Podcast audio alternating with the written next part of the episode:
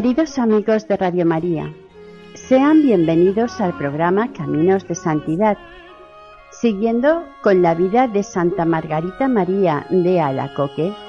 Hoy veremos las revelaciones que tuvo del Sagrado Corazón y su encuentro con el Padre Claudio de la Colombier, sacerdote jesuita que le envía a Jesús para guiarla en su camino.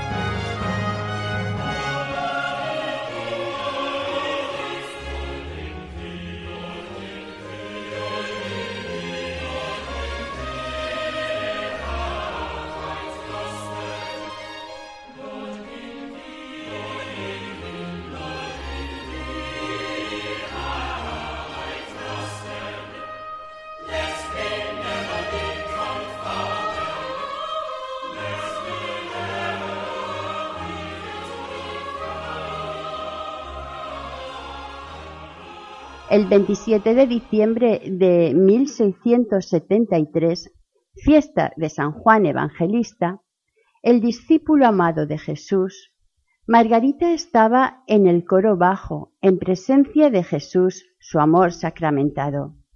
Él la hizo descansar en su divino pecho, donde le descubrió las maravillas de su amor y los secretos de su corazón, que siempre le había tenido ocultos hasta entonces, cuando se le abrió por primera vez.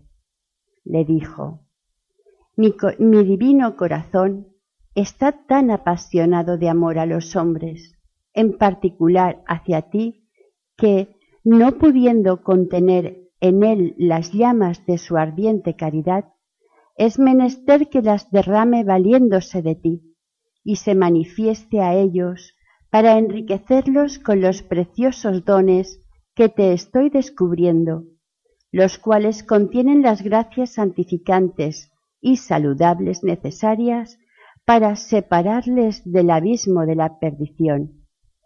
Te he elegido como un abismo de indignidad y de ignorancia a fin de que sea todo obra mía. Enseguida le pide a Margarita su corazón y lo introduce en el suyo, en el que le hizo ver como un átomo que se consumía en aquella ardiente hoguera. A su contacto el corazón de Margarita se convierte en llama encendida, lo saca y se lo vuelve a colocar a ella en su pecho, como una llama ardiente en forma de corazón. Este fuego le producirá toda su vida un violento dolor de costado, garantía de la verdad de la aparición. Durante muchos días Margarita queda como embriagada y toda abrasada de amor. Esta fue la primera revelación principal. Margarita seguía en su oficio de enfermera. Ahora la destinan sus superiores al pensionado en calidad de ayudante. Las catorce jóvenes de familias distinguidas que se educaban en él, pronto empezaron a venerar a su joven maestra como a una verdadera santa. Entretanto, continuaron los favores divinos. Todos los primeros viernes se le presentaba el Sagrado Corazón como un sol brillante, cuyos rayos ardorosos caían a plomo sobre su corazón. Parecía como si todo su ser fuera a quedar reducido a ceniza. La segunda revelación principal tuvo lugar en 1674 y Margarita nos lo cuenta. El divino corazón se me presentó en un trono de llamas, más esplendoroso que el sol y transparente como el cristal, con la llaga adorable, rodeado de una corona de espinas, significando las punzadas producidas por nuestros pecados, y una cruz en su parte superior. El pensamiento de Jesucristo se va precisando, aclarando. La devoción a su sagrado corazón que quiere difundir por todo el mundo es como el último esfuerzo de su amor para abrasar este mundo tan frío. Será necesario en la nueva devoción venerar al corazón divino bajo la forma de un corazón de carne. La llaga de la lanza estará bien visible, le rodearán llamas y le ceñirán las espinas, llevando en la parte superior una cruz. Los que honren en público esta santa representación recibirán gracias muy especiales. Margarita deberá llevarla de continuo sobre su corazón. Poco a poco se irán aclarando estas promesas y los rasgos todavía imprecisos de la divina devoción se verán clarísimos. La tercera revelación principal aconteció en 1674. Escribe Margarita, una vez entre otras que se hallaba expuesto el Santísimo Sacramento, después de sentirme retirada en mi interior por un recogimiento extraordinario de todos mis sentidos y potencias, Jesucristo, mi amado dueño, se presentó delante de mí todo resplandeciente de gloria, con sus cinco llagas brillantes como cinco soles, y despidiendo de su sagrada humanidad rayos de luz de todas partes, pero sobre todo de su adorable pecho, que parecía un horno encendido, y habiéndose abierto, me descubrió su amante y amable corazón, vivo manantial de tales llamas. Entonces me explicó las inexplicables maravillas de su puro amor, y hasta qué exceso había llegado su amor para con los hombres, de quienes no recibía más que ingratitudes. Esta aparición es más brillante, más imponente que las precedentes. Jesús, amante apasionado, se queja del desamor de los suyos y como divino mendigo nos tiende la mano pidiendo nuestro amor. Jesús continuó y le hizo varias peticiones. Primero, me recibirás sacramentado tantas veces cuantas la obediencia quiera permitírtelo. Comulgarás, además, todos los primeros viernes de cada mes. Todas las noches del jueves al viernes haré que participes de aquella mortal tristeza que yo quise sentir en el huerto de los olivos tristeza que te reducirá a una especie de agonía más difícil de sufrir que la muerte. Para acompañarme en la humilde oración que hice entonces a mi Padre, en medio de todas mis congojas, te levantaré de once a doce de la noche para postrarte durante una hora conmigo, el rostro en el suelo, tanto para calmar la cólera divina pidiendo misericordia para los pecadores, como para suavizar, en cierto modo, la amargura que sentí al ser abandonado por mis apóstoles, obligándome a echarles en cara el no haber podido velar una hora conmigo. Durante esta hora harás lo que yo te enseñaré. A todo esto, absorta Margarita en su larga oración, las hermanas la tuvieron que hacer volver en sí. La llevaron a la superiora, la madre de Somés, ante quien cayó temblorosa y conmovida de rodillas. La superiora la mortificó y humilló duramente, pero ella dijo balbuceando lo que el Señor le había pedido y calló. La prudente superiora dijo un no tajante a todas las peticiones, pero el mismo Jesucristo intervendrá después directamente. El fuego divino que devora a Margarita la reduce a un estado continuo de fiebre. Ella se calla hasta que, hecha un esqueleto, tiene que dar cuenta a la superiora. La calentura no cede, a pesar de los remedios. La pobre enferma sufre más de sesenta accesos y muchos creen que pronto morirá. Pero el médico divino la consuela maravillosamente Un día se le presenta en forma de tres jóvenes resplandecientes de luz, las tres personas de la Santísima Trinidad vestidas de blanco. Otro día, y mientras se lamenta amargamente de no poder levantarse para ir a recibirle, Jesús la toca amorosamente y le dice Levántate y ven a buscarme. Y así lo hace sin ninguna dificultad. La madre de Somers quiere acabar lo más rápidamente posible con las pruebas y le dice a Margarita Si son del Señor esas peticiones que me hace, pídale usted la cure enseguida y se las concederé. La enferma obedece y al momento recobra la salud por mediación de su Madre Divina la Virgen. Ánimo, querida hija mía, le dice, yo te doy la salud de parte de mi divino Hijo. Aún te queda un largo y penoso camino que recorrer. Tan rápida y difícil curación no pudo menos que impresionar grandemente a la superiora y a toda la comunidad. Las miradas de todas iban forzosamente hacia aquella joven profesa, apenas llevaba tres años en la comunidad, de porte sencillo y una timidez señalada, y que debería haber pasado inadvertida entre sus hermanas que poseían aparentemente más cualidades.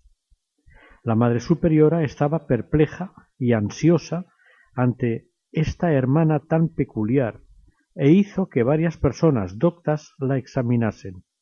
Los dictámenes fueron unánimes. La miraron como si estuviera loca o fuera una visionaria, y dieron la orden de que la obligaran a tomar sopa y estuviera bien alimentada. Condenaron su gusto por la oración y prohibieron a la hermana y a la superiora que hiciera caso de estas maravillas que decía Margarita, por más evidentes que fuesen. Y por si fuera poco, se jactaron de la decisión que habían tomado, pensando que era prudente y sabia. Margarita hizo esfuerzos heroicos para obedecer, pero le parecía imposible resistirse al espíritu que aquellos doctos aseguraban no era de Dios. Durante largos meses sufrió terribles tribulaciones interiores que le sirvieron para aprender a confiar solo en Dios y a dominar su natural impresionabilidad. Por fin, seguramente a finales de 1674, interviene abiertamente el Divino Maestro cuando Margarita estaba a punto de hundirse y le anuncia formalmente yo te enviaré a mi siervo. Descúbrete a él por completo, y él te dirigirá según mis proyectos. El siervo a quien se refería el Señor era el, padre Claudio de la Colombier, nacido el 2 de febrero de 1641 en Saint-Symphorien cerca de Lyon. Se encontraba en Lyon haciendo el tercer año de probación en la compañía de Jesús cuando fue enviado de superior del convento que los jesuitas tenían en Paré-le-Monial. Acababa de hacer íntegros los ejercicios de San Ignacio, y en ellos había perfilado con gran decisión la vida de santo que llevaría a partir de entonces. Antes de su ida a Paré, a mediados de febrero de 1675, el padre Claudio había hecho brillantemente los estudios elementales. Entró en la compañía a los diecisiete años y después de seguir los cursos ordinarios de formación espiritual y literaria, recibió a los veintiocho las órdenes sagradas e hizo tres años después la tercera probación, mientras el Divino Corazón le había ido formando, lo mismo que a Margarita, para que ambos estrechamente unidos fuesen los primeros apóstoles de la nueva devoción, a los pocos días de llegar a Parey, el padre de la Colombier hizo, como superior que era de aquella residencia de los, de los jesuitas, una visita de cortesía a la comunidad de la visitación. Nada más entrar en el locutorio, oyó Margarita claramente en su interior la voz divina que le dijo Este es el que te envió. Al recibir la comunión de su mano, le mostró el Señor su corazón como un horno ardiente y dentro sus dos corazones. Le hizo entender que quería describiera al Padre los tesoros de su sagrado corazón para que Él los diera a conocer. Con este objeto quería que fuésemos como hermano y hermana. Pronto preguntó el padre de la Colombier a la Madre Superiora quién era aquella joven religiosa, haciendo la observación de que sin duda era un alma privilegiada. El padre había observado en la hermana Margarita algo sobrenatural al dirigir una plática a la comunidad. Sin embargo, ella no se descubrió hasta que su superiora se lo ordenó expresamente. Le contó con sencillez al padre las maravillas del amor divino que la martirizaban, sus virtudes y sus defectos, todo. El padre de la Colombier le dijo sinceramente Nada tiene que temer usted, el Espíritu de Dios es quien la guía. Siga sus inspiraciones, sea la víctima del Sagrado Corazón. Un río de paz inundó el corazón de Margarita. El padre le dio reglas de dirección espiritual con mucha prudencia. Le mandó además escribir todo cuanto pasaba en ella, a lo cual sentía una mortal repugnancia. Entonces Margarita lo escribía todo para obedecer, pero luego quemaba todo lo escrito, pensando que con aquello cumplía, hasta que le prohibieron quemar lo escrito. Otras entrevistas con su santo director le aseguraron y alentaron cada vez más, despreciando las habladurías que sus reuniones suscitaban en personas poco espirituales. ¿Cómo no podía ser santa una unión sellada por el mismo Jesús? Un día, al acercarse la santa a la reja del coro para recibir de manos del Padre la Sagrada Comunión, se le apareció el Divino Corazón rodeado de llamas. Cerca de él había otros dos corazones que parecían querer unirse y perderse en el de Jesús. Entonces Jesús le dijo, De esta manera mi puro amor une estos tres corazones para siempre.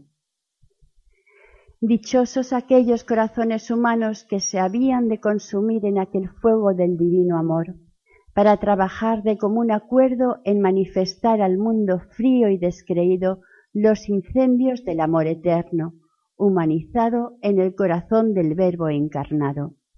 Y aún más, ambos deberían considerarse como hermanos y poner en común sus riquezas espirituales.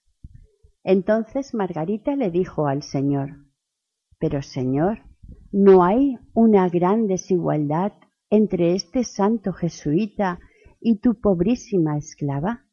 Y Jesús le respondió, Las riquezas de mi corazón suplirán y lo igualarán todo, díselo sin temor.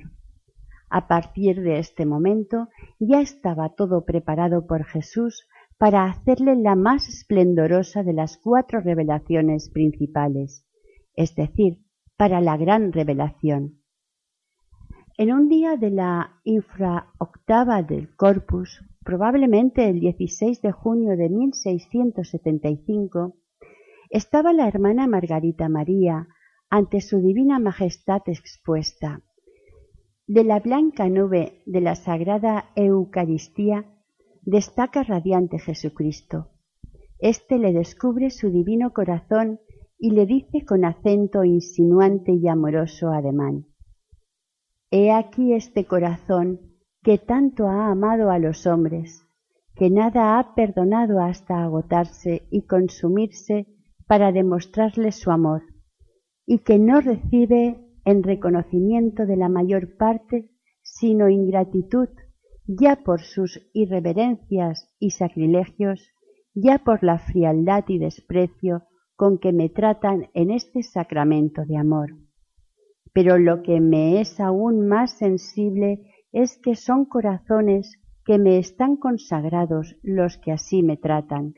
Por eso te pido que se dedique el primer viernes de mes después de la octava del Santísimo Sacramento, una fiesta particular para honrar mi corazón, comulgando ese día y reparando su honor con un acto público de desagravio, a fin de expiar las injurias que ha recibido durante el tiempo que he estado expuesto en los altares. Te prometo además que mi corazón se dilatará para derramar con abundancia las influencias de su divino amor sobre los que den este honor y los que procuren les sea tributado. Margarita le preguntó al divino corazón ¿Cómo puedo cumplir estos encargos? Dirígete a mi siervo, el padre de la Colombia, y dile de mi parte que haga cuanto pueda para establecer esta devoción y complacer así a mi corazón divino, que no se desanime a causa de las dificultades que se le presenten y que no le han de faltar, pero debe saber que es omnipotente aquel que desconfía enteramente de sí mismo para confiar únicamente en mí. Qué gran y estupenda revelación. Esta revelación fue el fundamento histórico de la instauración en la Santa Iglesia de la preciosísima devoción al Sagrado Corazón de Jesús, que hoy disfrutamos agradecidos. Ella es el resumen doctrinal de la misma. Abre una nueva era en la religión católica, la religión del amor. Monseñor Bugot, que fue obispo de Laval, dijo al respecto: Es sin contradicción la más importante de las revelaciones que han ilustrado la Santa Iglesia después de las de la Encarnación y de la Sagrada Eucaristía. Es la mayor efusión de luz después de Pentecostés. Pocos días después, el 21 de junio, fiesta de San Luis Gonzaga, el día mismo pedido por Jesucristo, viernes siguiente a la octava del Corpus, se consagraban fervorosamente al Divino Corazón de Jesús, el Padre de la Colombier y Margarita María. Era la primera fiesta del amor, la primera fiesta íntima en que se honraba al Sagrado Corazón de Jesús según las enseñanzas de éste a su santa evangelista. Sin embargo, durante quince años, estas y otras importantísimas revelaciones fueron contrastadas en el monasterio de Paé-le-Monial y durante un siglo en la Iglesia católica. Así aparecerá más divino el origen del culto del Sagrado Corazón de Cristo.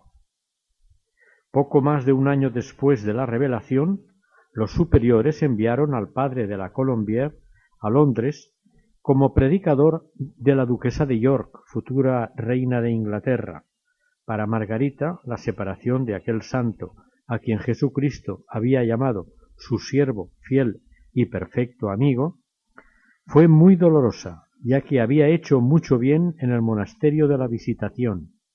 El padre de la Colombier también tuvo una gran pena por tener que despedirse de la hermana Margarita, de la que dijo Yo mismo la consulto en lo que me atañe y sigo sus consejos. Al despedirse Margarita le dio una carta breve para guiarle en su nueva y difícil misión, llena de casi tantos misterios como palabras, como inspirada por el Señor. Más adelante le envió a Inglaterra otras cartas parecidas. Una vez el padre establecido en Londres, se dedicó a esparcir abundantemente, de palabra y por escrito, la preciosa semilla de la nueva devoción al Divino Corazón de Jesús. Mientras tanto transcurría en Paré la vida de la hermana Margarita entre consolaciones dulcísimas y terribles tribulaciones. Una vez se me presentó Jesucristo llevando en una mano el cuadro de una vida la más dichosa que se puede uno imaginar para una religiosa, llena de paz, abundando de consolaciones interiores y exteriores, y gozando de salud perfecta, al par que del aplauso y estima de las criaturas. En la otra, otro cuadro representando una vida sumamente pobre y humilde, siempre sacrificada, y presentándome los dos cuadros me dijo Escoge, hija mía, el que más te agrade, cualquiera que elijas, te daré las mismas gracias. Yo me prosterné a sus pies para adorarle y le dije Oh Señor mío, nada mío, nada quiero sino a vos y la elección que hagáis por mí. Y como él insistiese mucho en que escogiera, yo le respondí, Tú solo me bastas, oh Dios mío, haz de mí lo que más gloria te dé, con tal que tú estés contento me basta. Entonces me dijo que había escogido la mejor parte, como Magdalena, y que no me sería quitada, puesto que era mi herencia.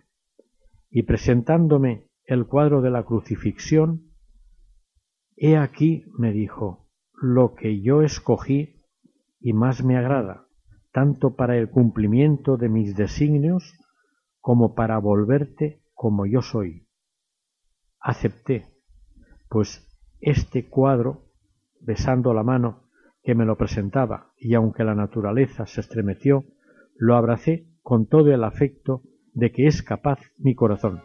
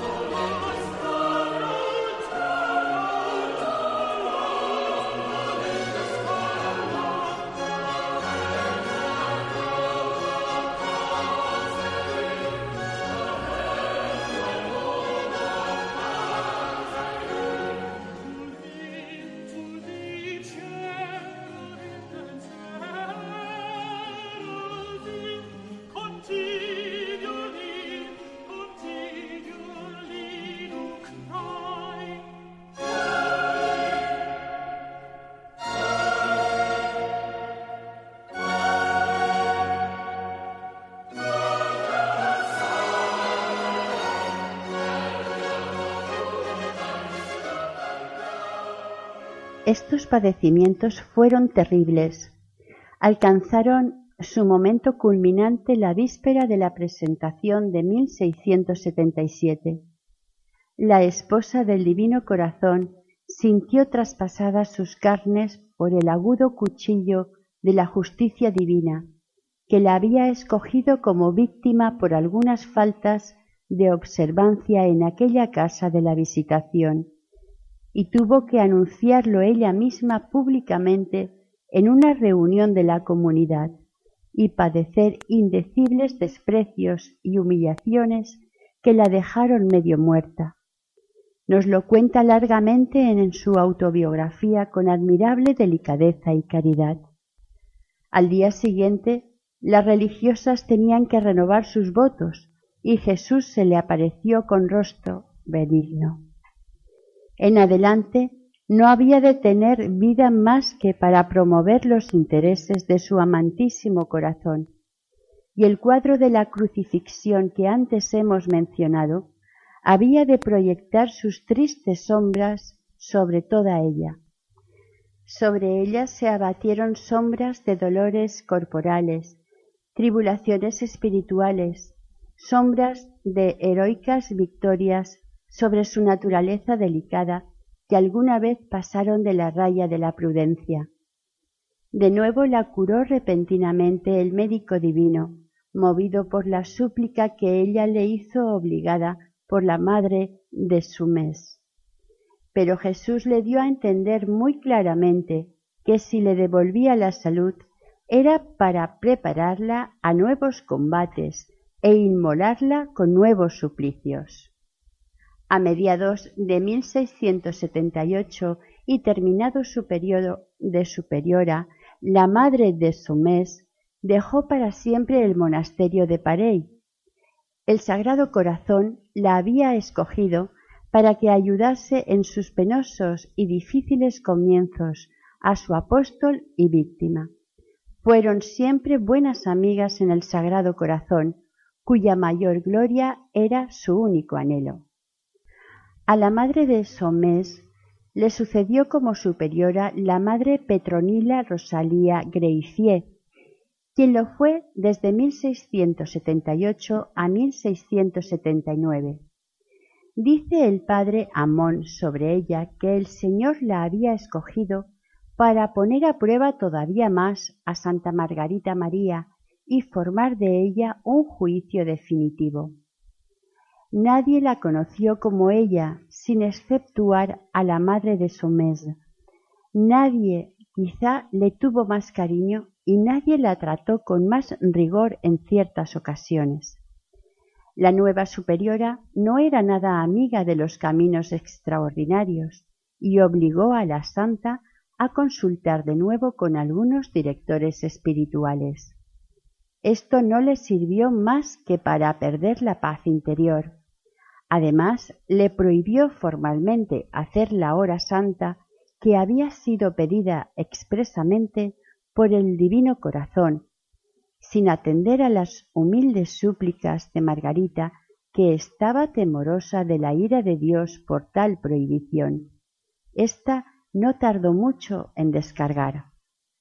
Una joven religiosa con muchos dones murió en pocos días víctima de un flujo de sangre. ¿No era bien patente el castigo de su divina majestad? La madre enseguida anuló la prohibición. Entretanto, seguía creciendo en el corazón de Margarita el germen de la gran devoción en él depositado tres años antes, cuando recibió del Señor otro favor en su retiro de 1678. Como ella se quejaba a su divino esposo de los muchos consuelos con que la regalaba y que no tenía poder para resistir, él le dijo Come y bebe en la mesa de mis delicias para reparar tus fuerzas, a fin de que camines animosamente, puesto que el camino que has de recorrer es largo y penoso, y habrás de tomar con frecuencia aliento y descanso en mi corazón, que para éste te estará siempre abierto. Quiero que tu corazón sea para mí un refugio en el que me retiraré para recrearme cuando los pecadores me persigan y me rechacen de los suyos. Con esto Margarita se vio confirmada en su oficio de víctima. Además, ella sería toda entera para el corazón de Jesucristo, pero a su vez el corazón de Jesús sería todo para ella. Felicísimo cambio. Entonces Margarita hizo un testamento muy original en el cual actuó de notario la superiora. Dice así. Mi hermana Margarita María declara que se desprende de todo, libre y absolutamente, excepto de la voluntad de estar por siempre unida al divino corazón de Jesús y amarle puramente por amor del mismo en fe de lo cual ella y yo firmamos este papel, escrito el último día de diciembre de 1678. Hermana Petronila Rosalía Greifier, actual superiora. Hermana Margarita María, discípula del Divino Corazón del adorable Jesús. Al día siguiente le daba Jesús a leer escrita en su corazón divino la donación que él a su vez le hacía de todos sus tesoros. Ella la transcribió sobre papel con sangre de sus venas. Yo te constituyo heredera de mi corazón y de todos sus tesoros en el tiempo y en la eternidad, permitiéndote usar de ellos según tus deseos, te prometo que no dejaré de socorrerte sino cuando mi corazón carezca de poder. Tú serás para siempre su discípula muy amada, el juguete de su beneplácito y el holocausto de sus deseos. Y él será el único regocijo de tus deseos que reparará y suplirá tus defectos y desempeñará tus obligaciones. Arrebatada de amor, Margarita se grabó sobre su corazón con un cortaplumas el nombre de Jesús. Con todo, la desconfiada superiora no quedó del todo libre de prejuicios hacia su dócil súbdita. Pero cosas de santos.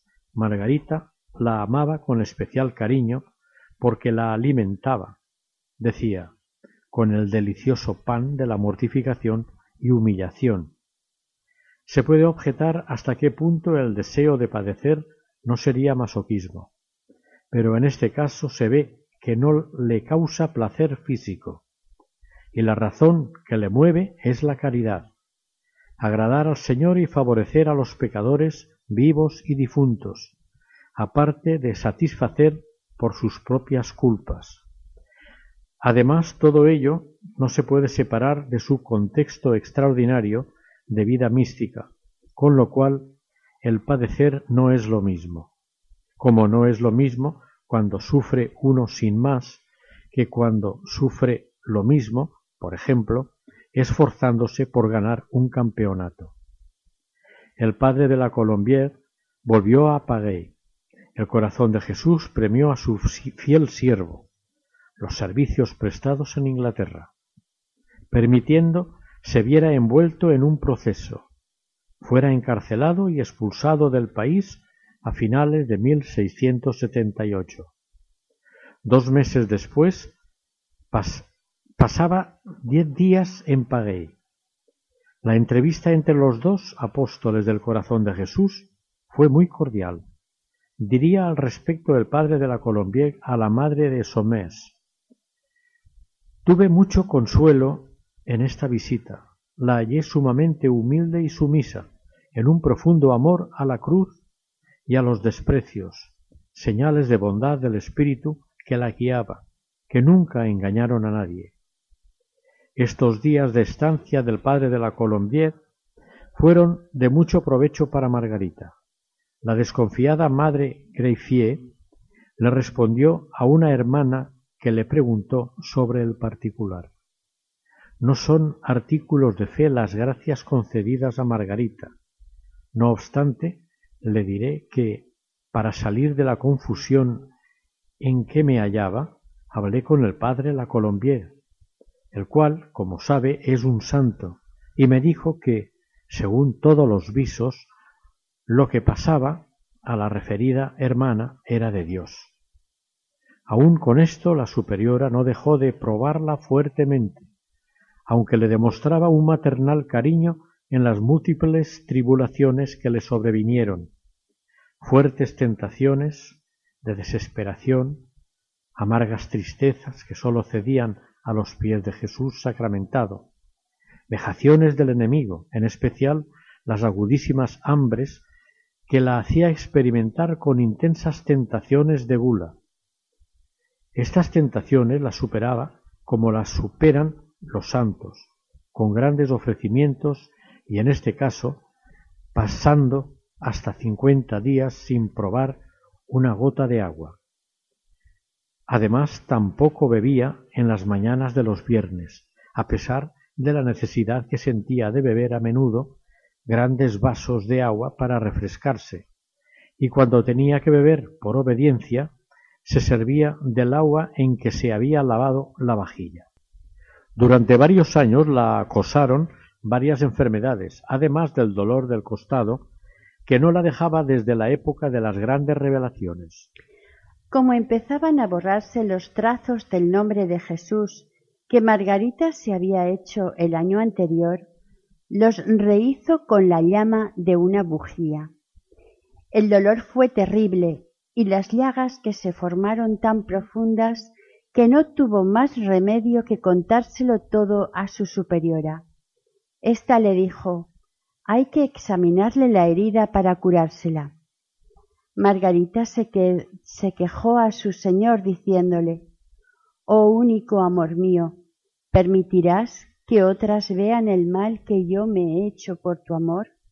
¿No eres suficientemente poderoso para curar tú que eres el soberano remedio de todos los males? Él tuvo compasión de su discípula y al día siguiente estaba completamente curada. A Margarita no le fue posible comunicárselo a la superiora, y ésta dio a la enfermera muy de mañana el encargo de examinar las heridas.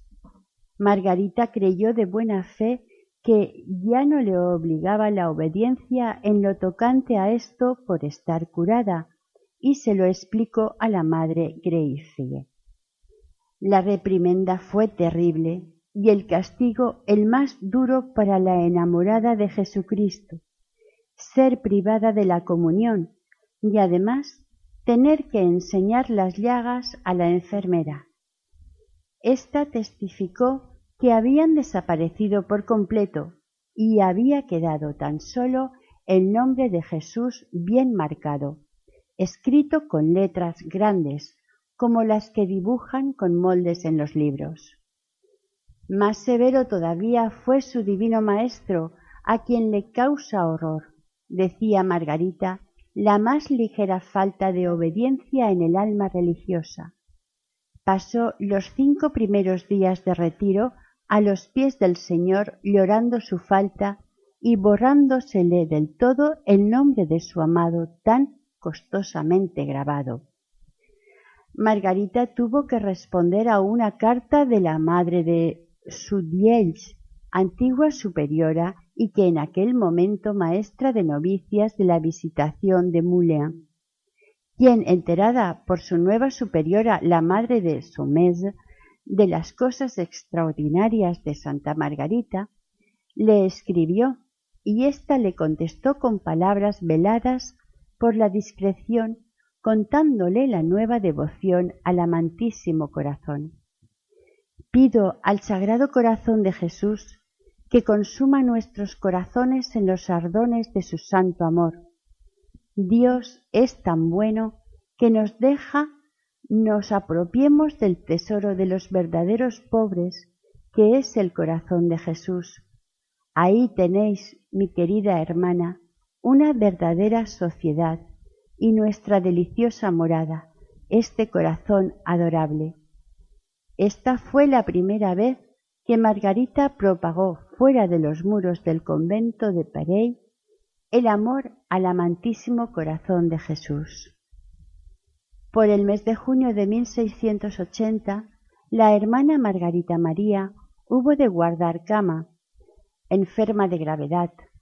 Llegada la fiesta del Corpus se abrasaba en deseos de levantarse para bajar al coro y recibir el cuerpo de Cristo el pan de vida, la Madre Superiora se lo concede, pero le añade de forma imperativa Llévese enseguida la ropa de la cama a su celda y su cubierto al refectorio y siga puntualmente en todo a la comunidad.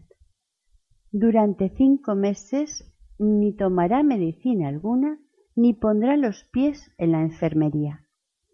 La santa recibió la orden de rodillas con las manos cruzadas, el ánimo tranquilo y obedeció. La madre Greifier añadió por escrito Yo le mando por orden de la santa obediencia, pida la salud a nuestro Señor, a fin de poder practicar asiduamente los ejercicios de la santa regla, hasta la presentación de Nuestra Señora de este año de 1680. Una madre y dos hermanas, precisamente las enfermeras, afirmaron más tarde, bajo juramento, que la salud de la hermana Margarita fue perfecta del 20 de junio al 21 de noviembre, durante los cinco meses íntegros fijados por la Madre Superiora. Esta quedó satisfecha de la prueba. Pero divina puntualidad, lo mismo fue aceptar Jesucristo el día de la presentación, la renovación de los votos de su esposa, que devolverle como un gran favor todos sus achaques y ésta tuvo que volver a la enfermería. Una hermana le dijo a la superiora en plan de broma debería mandarle que no pusiese jamás los pies en la enfermería en dos años. La superiora respondió no. Estos cinco meses me bastan para ver que el camino por donde esta hermana va es de Dios. Un tiempo después hubo otra intervención divina. Tenía que entrar en los ejercicios anuales, pero se hallaba en la enfermería, abrasada por la calentura. Vaya hija mía, le dijo la superiora, la encomiendo al cuidado de nuestro Señor Jesucristo, que Él la dirija, gobierne y cure según su voluntad. Ella se fue feliz a su celda, llena de dolor y tiritando de frío, se echó en el suelo y se entregó por completo en manos de su divino esposo. Pero él se le presentó enseguida y la hizo levantar con mil muestras de amor y le dijo Quiero volverte con salud a la que te ha enviado enferma y puesto en mis manos. Y se puso tan sana y vigorosa como si nunca hubiera estado enferma. Pero la cruz y la corona de espinas estaban siempre presentes en la vida de Margarita, principalmente en tiempo de carnaval. Una vez se le presentó Jesús delante de ella, cargado con una cruz cubierto de llagas y de sangre, y le dijo con voz dolorosamente triste No habrá quien tenga piedad de mí y quiera compartir y tener parte de mi dolor en el lastimoso estado en que me ponen los pecadores, sobre todo en este tiempo? La santa se le ofreció y el Salvador colocó sobre sus hombros su pesada cruz, toda erizada de espinas y clavos. La hermana Margarita exclamó por ello, Oh maldito pecado, qué detestable eres por la injuria que haces a mi soberano bien. Muy pronto una cruel enfermedad le hizo sentir lo desgarrador de aquellos clavos.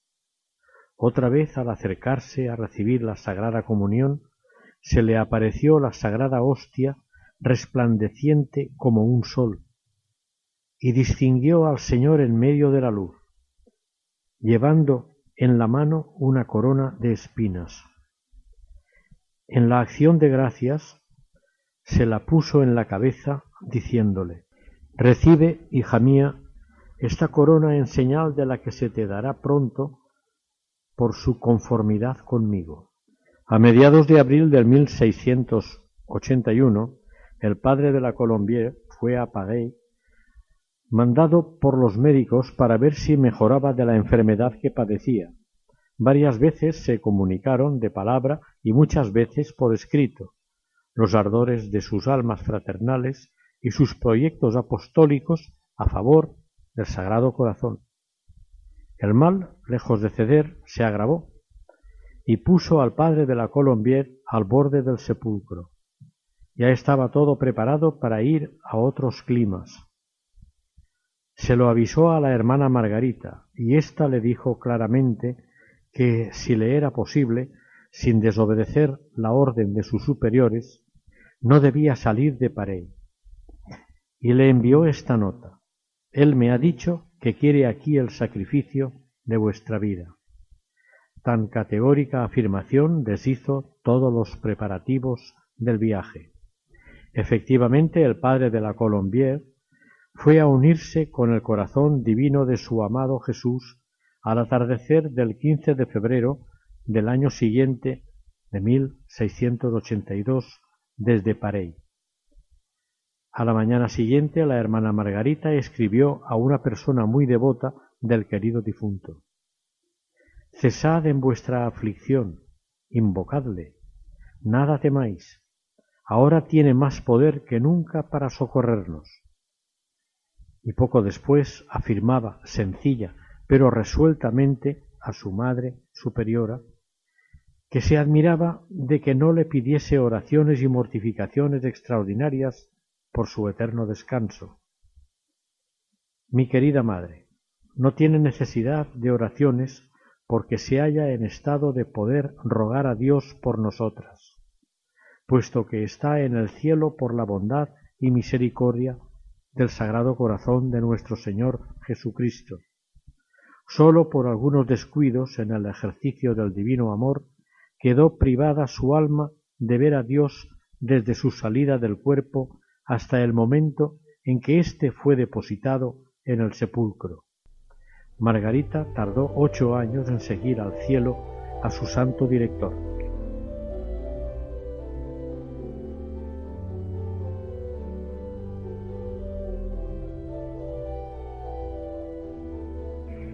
Hemos llegado al final del programa. El tiempo manda. Terminamos como siempre invocando al Señor con la siguiente oración. Padre bueno, que por tu bondad inefable quisiste manifestar a los hombres los inmensos bienes que en tiempo y eternidad conseguiremos por la devoción al corazón de Jesucristo, tu divino Hijo, y te valiste de tu sierva Santa Margarita para darlo a conocer.